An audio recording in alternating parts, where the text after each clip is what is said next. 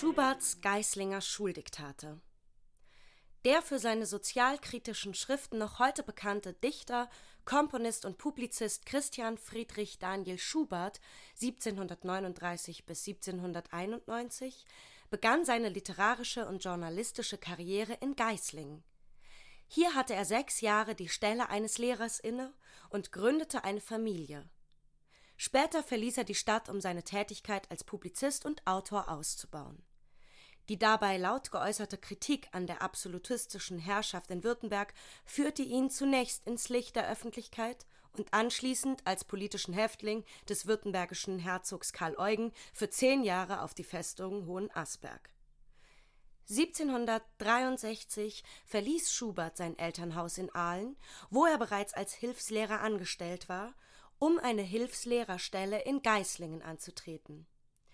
War es sein Ziel, unabhängig von den Eltern zu werden und eine Familie zu gründen, so sah er sich rasch von den sich hier bietenden Möglichkeiten enttäuscht.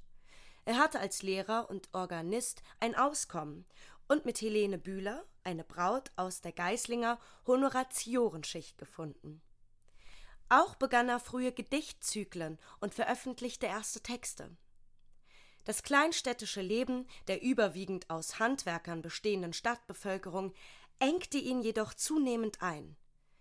Die kulturelle Monotonie des Städtchens, der fehlende geistige Austausch und Konflikte mit lokalen Persönlichkeiten, die auch auf Schuberts streitfreudiges Wesen zurückgingen, verarbeitete er in ironischen Diktaten an seine Geislinger Schüler. Den kleinstädtischen Charakter Geislingens und die Hassliebe, die er gegenüber der Stadt empfand, beschreibt folgendes undatiertes Diktat. Den 11. Januar. Lieber Bruder, du hast neulich geglaubt, es befinden sich mehr als 6000 Personen in Geislingen. Aber du hast neben die Scheibe geschossen. Ich und andere meiner Kameraden haben alles in Geislingen bei Butzen und Stiel gezählt und doch nicht mehr herausgebracht als 1541 Personen. So sieht man oft einen Beutel für voll an und es ist nichts drin. In Geislingen könnten sich wirklich 20 bis 30.000 Personen aufhalten. Doch wollte ich lieber ein Sklav in Tripolis sein, als ein Bürger in Geislingen. Deswegen sind auch wenig Einwohner hier. Dieses kann ich dir mit Wahrheit berichten.